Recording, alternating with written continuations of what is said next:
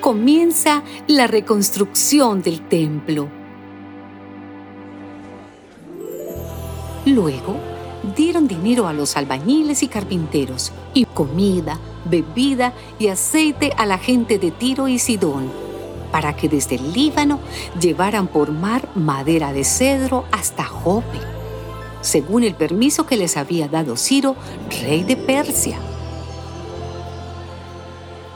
Zorobabel, hijo de Salatiel, y Josué, hijo de Josadac, junto con sus compañeros los sacerdotes y levitas y con todos los desterrados que volvieron a Jerusalén, iniciaron la reconstrucción del templo de Dios en el mes segundo del segundo año de su llegada a Jerusalén, dejando la dirección de las obras en manos de los levitas mayores de 20 años.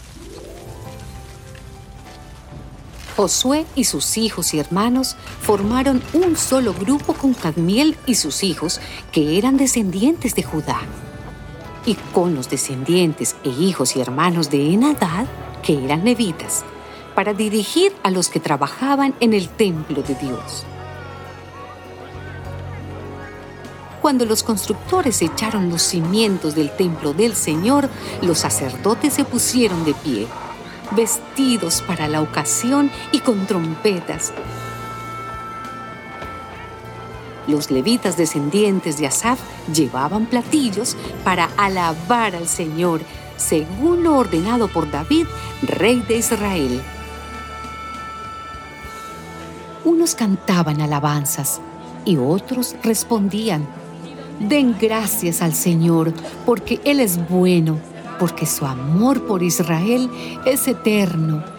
Y todo el pueblo gritaba de alegría y alababa al Señor, porque ya se había comenzado a reconstruir el templo del Señor. Y muchos de los sacerdotes, levitas y jefes de familia, que eran ya ancianos y que habían visto el primer templo, lloraban en alta voz porque veían que se comenzaba a construir este nuevo templo. Al mismo tiempo, muchos otros gritaban de alegría. Nadie podía distinguir entre los gritos de alegría y el llanto de la gente, pues gritaban tanto que desde muy lejos se oía el alboroto.